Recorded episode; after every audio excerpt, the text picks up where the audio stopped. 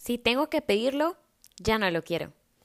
Este es el episodio número 29 de Happiness Way. Bienvenido. Aquí tenemos conversaciones entre amigos. Hablamos sobre las cosas que nadie habla.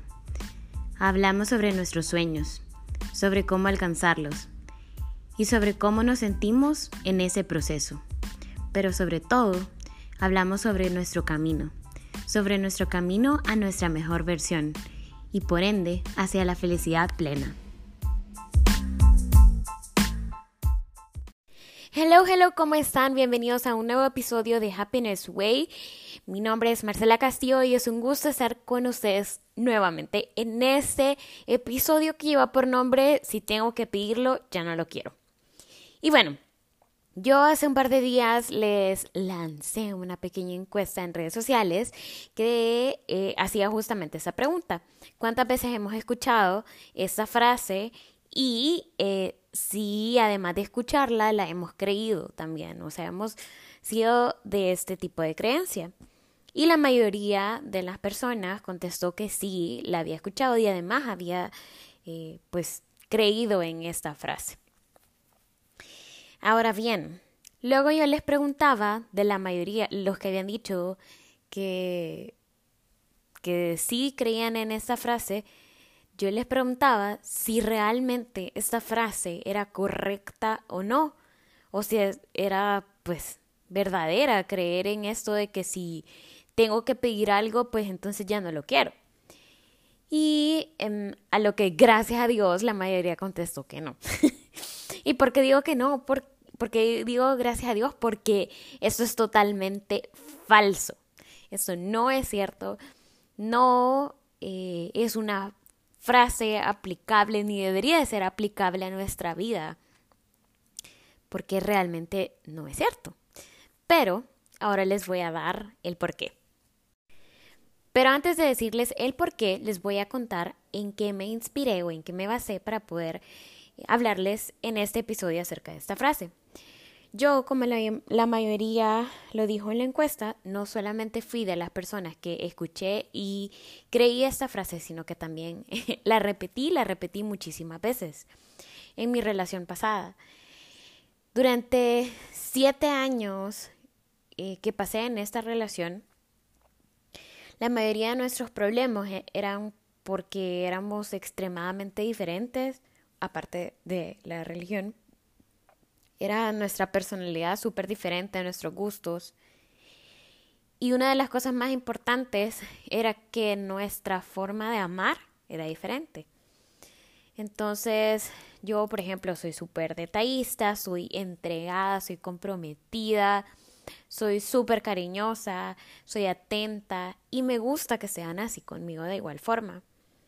Sin embargo, yo cometí el error de pensar todo el tiempo de que esta persona debía saber qué era lo que yo quería todo el tiempo, que ella de, que esta persona debería de adivinar qué es lo que yo quería, qué, qué cosas me molestaban, saber cuando yo estaba molesta y por qué estaba molesta, eh, saber que, que sí me merezco y que no.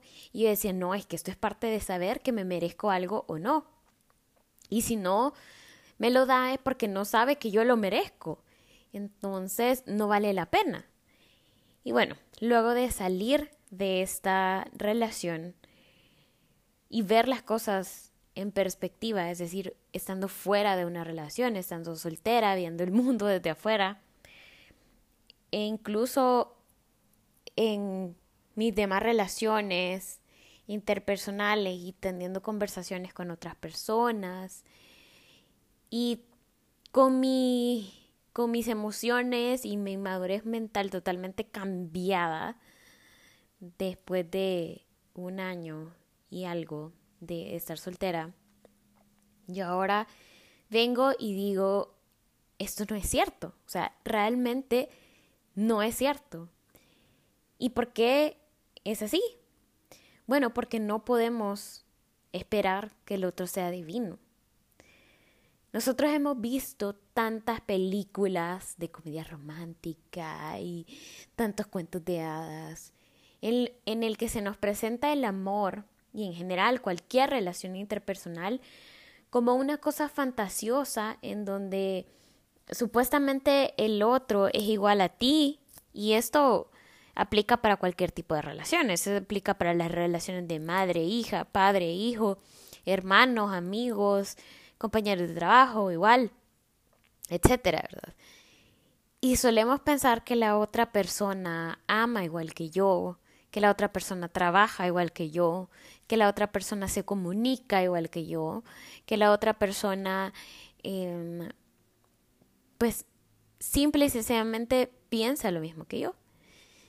Y que si no es así, pues no está en lo correcto. Y que si no es así, pues no me ama o no lo merezco o, no debería existir esa amistad o no debería existir esta relación, etc. Y realmente no es así. ¿Por qué? Porque, ¿qué tal si pensamos y si fuera al revés? ¿Qué tal si nos ponemos a pensar si nosotros sabemos todo el tiempo, todo el tiempo, lo que el otro quiere, sin saber, o sea, sin que esa persona nos lo diga, seríamos capaces realmente de saber todo lo que esa persona quiere. No lo creo.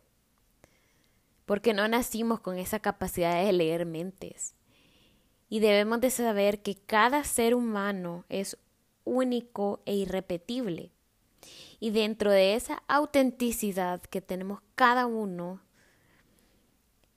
esa misma forma, eso mismo, esa misma esencia que, que tenemos cada uno, pues nos indica diferentes formas de comunicarnos, diferentes formas de amar y diferentes formas de ver el mundo. Hace poco escuchaba el podcast que se llama Con Amor Carajo, que es de Lorena Aguirre, yo siempre les hablo acerca de este podcast y de ella en específico porque de verdad lo amo y me sirve de inspiración. Y ella hablaba eh, justamente de expectativas y cómo muchas veces, a veces nosotros creemos que las expectativas son malas y que la filosofía de vida que deberíamos de tener debería de ser sentarnos a esperar que la vida nos sorprenda y no esperar nada de la vida. Y ella decía, tener este pensamiento de, ay, dejar que la vida nos sorprenda, es hasta cierto punto una actitud mediocre, una forma de pensar de forma mediocre para no actuar y no hacer nada con tu vida, sino que tener esa mentalidad de, ay, sí, voy a dejar que la, la vida actúe sobre mí. Y creo que, como todo en la vida, todo tiene que tener un equilibrio y todo exceso es malo. Las expectativas en sí no son malas, sino que es malo el exceso de ellas o la forma en que nosotros tenemos esas expectativas. Entonces sucede lo mismo en las relaciones interpersonales de cualquier tipo. Cuando nosotros esperamos demasiado de la otra persona, terminamos decepcionados. Pero eso no significa que no debemos de esperar nada de esta persona. Significa que debemos de aprender a indicar qué es lo que esperamos de esta persona o de esta relación. Lo que pasa es que no nos han acostumbrado a pedir o a comunicarnos en general. Nos han acostumbrado nada más a recibir y, a pensar que la forma de comunicarse es simplemente por telepatía o algo así. Y lo cierto es que así como decía ella en, este podcast que les platico, eh, no sé quiénes de los que están escuchando ahorita habrán leído alguna vez en la vida el libro de los cinco lenguajes del amor. Y ella explicaba que justamente en ese libro se pone en práctica eso que estamos, que estamos justamente diciendo. Que no todos tenemos el mismo lenguaje para amar. Y esto sucede en cualquier tipo de relación. Por ejemplo, puede ser que alguien, su forma de decir que ama a otro ser es cocinarle, cocinarle una rica comida y lo presenta y se lo da y todo. Y esa es la forma de decirle te amo a esa persona. Y por el contrario, esta otra persona, su forma de comunicar, comunicar el amor es decirlo tal cual, de forma verbal, así de te amo a cada rato y a cada segundo y etcétera. Entonces esto no quiere decir que ambos no se amen, sino que tienen diferentes lenguajes del amor y tienen diferente forma de comunicar ese amor. Y es que si se habrán dado cuenta, esto quiere decir que la base de cualquier tipo de relación es y será siempre la comunicación. ¿Por qué? Porque hablamos diferentes lenguajes, porque todas las personas somos diferentes, porque cada cabeza es un mundo. Y no podemos asumir que el otro va a pensar, comunicarse, amar, comportarse, etcétera, igual que yo. Ni tampoco podemos asumir que el otro va a saber qué es lo que yo quiero si no lo comunico.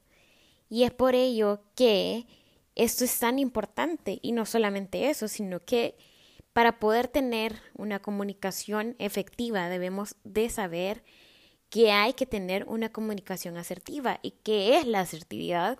La asertividad es esa capacidad de poder decir lo que nosotros sentimos, ya sea enojo, tristeza o cualquier tipo de emoción, decirla de una forma neutral, sin enojarnos, ni entristecernos, ni etcétera, es decir, de una forma objetiva pensando siempre en el otro. Y yo creo que esta es una de las cosas que quizás nos serviría tanto para mejorar en nuestras relaciones familiares, amistosas, laborales y amorosas, el ponernos en los zapatos del otro.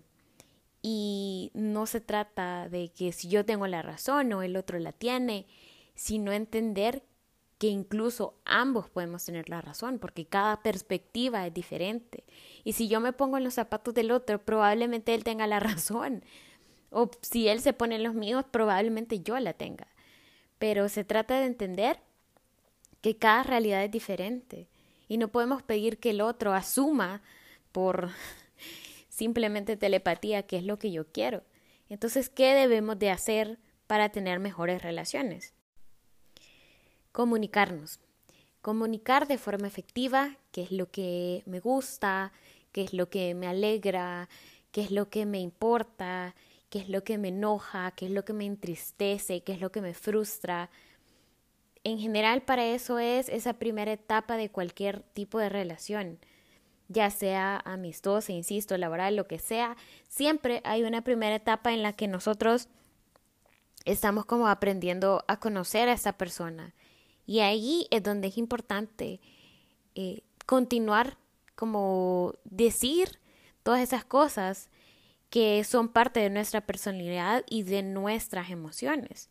Y bueno, en general, incluso en todo el desarrollo de las relaciones a lo largo de los años, debe de existir esa comunicación acerca de lo que sentimos, de lo que pensamos, etcétera, porque todos nos vamos transformando y eso quiere decir que también puede transformarse Puede ser que lo que antes no me importaba ahora me importa, que lo que antes me gustaba ahora ya no me gusta, etc.